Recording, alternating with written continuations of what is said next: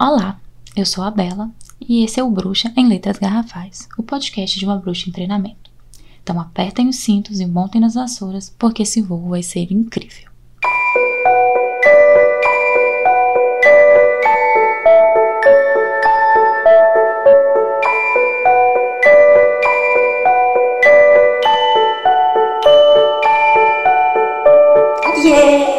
Começando mais um episódio do nosso programa. Sejam todos bem-vindas. Sim, gente, é isso mesmo. Eu tô aqui como se nada tivesse acontecido 84 anos depois. O puro suco do meme do Titanic.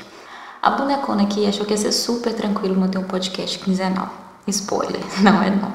E pra ser bem sincero, tudo na minha vida acabou virando um grande caos e saindo do controle. Inclusive a minha dedicação, que sempre foi assim o meu foco do podcast. Muita coisa mudou nesse meio tempo. Eu mudei, mudei de emprego, mudei de cidade, mudei de parceiro. E tudo isso acabou atingindo a minha rotina também. Tudo parou, meus estudos, o podcast, a roda do ano, meu compromisso, que inclusive é outra coisa que eu preciso muito sentar e reformular. Para ser bem honesta, eu sinto que eu preciso voltar lá atrás e começar tudo de novo, estaca zero da dedicação, sabá por sabá. Mas por favor, não desistam de mim. Eu sei que eu sou relapso, mas eu também sou legal. E eu tô tentando gravar um podcast enquanto a gente tem cinco planetas retrógrados, então assim, tenham dó. Muito que bem. Hoje, o nosso tema, como vocês devem ter visto na capa, na descrição, mas que todo episódio eu gosto de falar como se vocês não soubessem, é tadã, as faces da deusa. E esse tema também foi um dos motivos eu tenho rolado muito nas gravações dos episódios.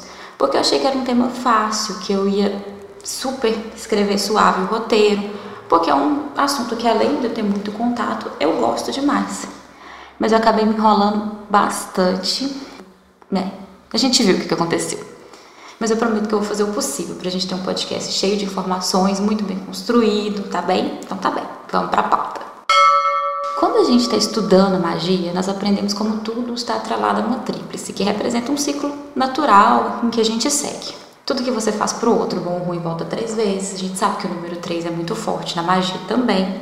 E se a gente parar para avaliar a história, é possível ver a sequência se repetindo independente do tempo, religião. Por exemplo, a gente tem as três normas do destino, a mitologia nórdica, que representam três estágios também da vida, que é o presente, o passado e o futuro. A gente também tem as muras na Grécia e as parcas em Roma, todas elas vindo no número 3. A gente tem as três faces mais importantes da Lua. Tudo está sempre representando passado, presente e futuro. E além de tudo isso, como a gente sabe, a gente também tem a Santíssima Trindade cristã.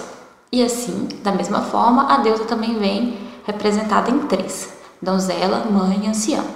A deusa tríplice mostra as nossas fases durante toda a vida, o caminho que a gente vai percorrer e o amadurecimento que a gente espera ter com o aprendizado. A grande mãe é tudo e está em tudo. A gente já falou sobre isso em um dos episódios. Do seu ventre a gente veio e é para lá que a gente vai retornar. Que é daí também o significado tão importante do caldeirão. Ele representa o ventre sagrado da mãe. Ela representa ao mesmo tempo o campo que ainda não foi semeado, a plena colheita e a terra dormente, sabe? Dando à luz com a promessa de morte. Cada aspecto da deusa corresponde a um propósito diferente, uma força muito específica. Por isso, cada ritual, feitiço, a comemoração que a gente faz deve estar alinhado com a face correta dela.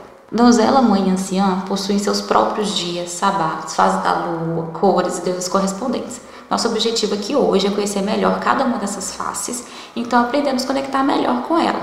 No princípio, ela é a donzela, sabe? A lua crescente, sempre representada de forma doce, gentil. Ela é a primavera, verde, fresca, mas também é uma caçadora, cheia de energia e força. A donzela está sempre olhando para frente, ela vê o futuro, o infinito, e ela não quer que ele seja contido. É dela a busca por conhecimento, as aventuras, ela é criativa e muito impetuosa. Ela é sempre descrita cheia de beleza e determinação, e é com essa energia da donzela que a gente conquista o mundo. Essa face da deusa ela é também conhecida como a Virgem, mas a gente já sabe que isso não tem nada a ver com o sentido sexual da coisa, porque aqui isso não importa muito. O título de Virgem tem a ver com essa juventude, a liberdade, a vontade de explorar o desconhecido que ela tem.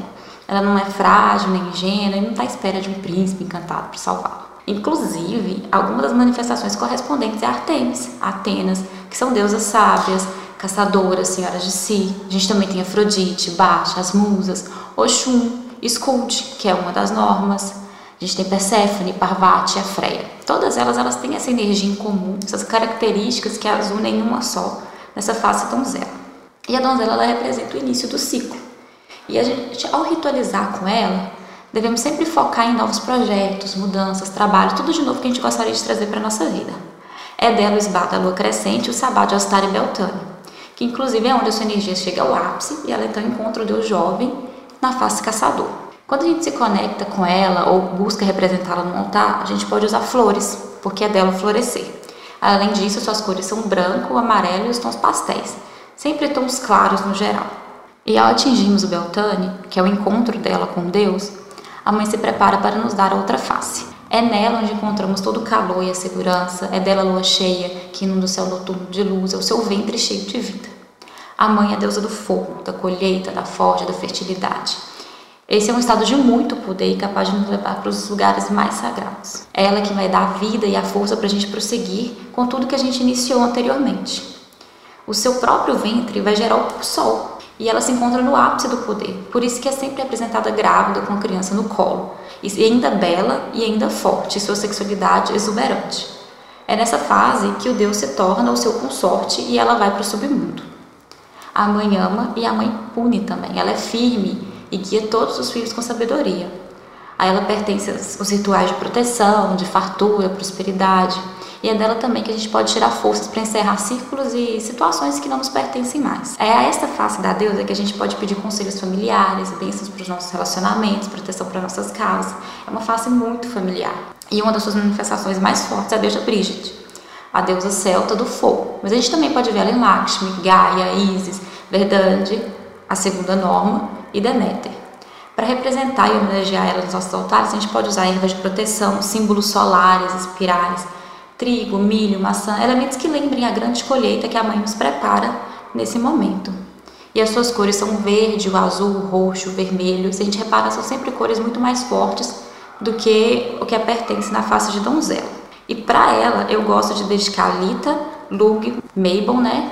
E Soen, que é metade das nossas comemorações mais importantes. Porque a jornada da mãe ela é longa e à medida que os solstícios passam, o seu ventre pesa até que ele venha a dar a luz. E, como a gente entendeu até aqui que tudo é um equilíbrio, da luz também vem escuridão. Com o tempo, amadurecimento, estudos, eu descobri que essa é a minha face favorita da deusa. Quando eu era mais nova, eu gostava muito da donzela, aquele lúdico que ela representava, e né, à medida que o tempo foi passando, eu percebi que, na verdade, quem mais me encanta, quem mais me fascina é a anciã, que junto com as estações, a juventude da mãe também a deixa, e no seu lugar fica o que? Sabedoria. A anciã é a lua minguante, aquela voz cheia de histórias, a conselheira sábia. E muitos temem essa face da deusa, porque do mesmo jeito que a mãe é uma promessa de vida, a anciã é a nossa promessa de morte. Ela é o final do ciclo. É quando a terra fica seca e sem vida, é quando ela se recolhe para enfrentar o inferno duro essas face que a verdadeira bruxa se forma, ela transmuta e renasce do poder. Porque que acontece? A mãe pede seu consorte e ela dá a luz. Então, nesse momento, ela está frágil, ela precisa se recolher, ela precisa se reconstruir de novo para renascer mais uma vez no próximo ano. Por tradição, a anciã ela rege metade do outono até o final do inverno e é a deusa do submundo. A gente precisa entender que não existe vida sem a morte. Esse aspecto da deusa cheia de mistério é que nos acompanha durante essa jornada. Tudo precisa morrer para então renascer, e ela nos convida a uma caminhada de introspecção e reflexão. Por isso, às vezes, ela é temida, porque ela tem esse aspecto duro nela. E assim como a mãe, essa face também é muito firme nos ensinamentos. A face escura ela nunca deve ser ignorada, porque é através de seus gestos mais rígidos que ela demonstra amor e cuidado para seus filhos. As suas punições também são severas, mas a anciã ela conhece os caminhos mais sinuosos e é por ele que ela vai nos guiar. Dela nunca escutamos o que a gente quer ouvir, mas o que a gente precisa. E ao utilizar essa energia, você deve focar em rituais de encerramento e libertação. É um momento para fazer banimentos. A anciã ela sempre vai te amparar nos caminhos de mudança e desapego. E você também pode usar a força dela para feitiços de cura, porque ela também pertence a esse aspecto. Ela é a sábia, mas ela também é a parceira. Ela é aquela visão clássica da bruxa que a gente tem, sabe, curandeira, fazendo altos feitiços no caldeirão. E assim, a face mais famosa dela é Seridwen. Mas, para ser bem sincera, Baba Yaga sempre foi a que mais me chamou atenção, a Senhora das Florestas. Porque foi assim que eu aprendi a ver essa face da deusa, sabe, enraizada, sólida, escura, cheia de segredos.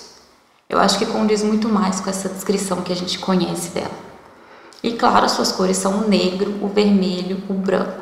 e os animais a coruja e o corpo. Nós também podemos ver na anciã Moringa, Hel, Kali e Hecate, que né, é a mãe de todas as bruxas. E ao representá-la em seu altar, lembre-se sempre de colocar o caldeirão. Inclusive, Moringa é muito interessante esse aspecto da mãe, porque ela é a deusa da guerra e da morte, mas ela também é tida como a deusa do amor, que eu acho que é um aspecto muito interessante. Falar sobre os aspectos da deusa, principalmente a face anciã, sempre me deixa bem profunda, sabe? Um pouco submersa nos aspectos escuros e misteriosos da vida. E é dessa forma que a gente vai chegar ao encanto do dia, onde eu vou fazer um compilado de indicações para vocês. Hoje vai ser bem online, assim. É, primeiro voo que eu quero ensinar para vocês é o Caminho para a Oficina das Bruxas, o blog da Rosa Beleto. Ela é uma bruxa natural que produz conteúdos incríveis, sério, gente, é muito, muito bom. O blog possui uma escrita muito fácil e é rico em ensinamentos, que são transmitidos de, com bastante sabedoria e consciência. Ela tem muito essa noção do que, que a gente deve passar e a forma como isso deve ser compreendido. É muito bacana. Outro blog que eu gosto bastante também é a Sinfonia da Lua que inclusive tem uma parte que é totalmente dedicada a essas faces na deusa, suas manifestações e como cultuá-las, é bem, bem interessante. E por último, eu queria indicar dois livros da Mirella Fall, que é a autora do Anuário da Grande Mãe, que eu já indiquei aqui. Os títulos são A Face Escura da Grande Mãe e O Legado da Deusa. Todos os dois são cheios de conteúdos ricos sobre esse tema, né, que é a deusa tríplice e suas energias. Quero aproveitar também para contar uma novidade, já que a gente já está encerrando o programa, que é que além do Twitter e do Instagram, que claramente eu não dou conta de gerenciar, Agora a gente também tem um blog. O endereço é bruxaemletrasgarrafais.wixsite.com barra blog, que eu vou deixar tanto no link da bio do Instagram, mas também no post. O endereço é grandão assim mesmo, porque a gente ainda não tem domínio, gente. Então, paciência. É, e lá eu vou colocar conteúdos mais completos, de acordo com o tema que a gente vai conversando aqui e também o que eu estiver lendo na minha dedicação. Não esqueça também de seguir a gente no Instagram, como arroba bruxa em letras garrafais, no Twitter, que é arroba bruxa em G, ou então mandar e-mail com sugestão, feedback, essas coisas. O endereço é bruxaengarrafais.gmail.com Por enquanto eu vou ficando por aqui. Nos vemos no próximo episódio. Abençoado seja!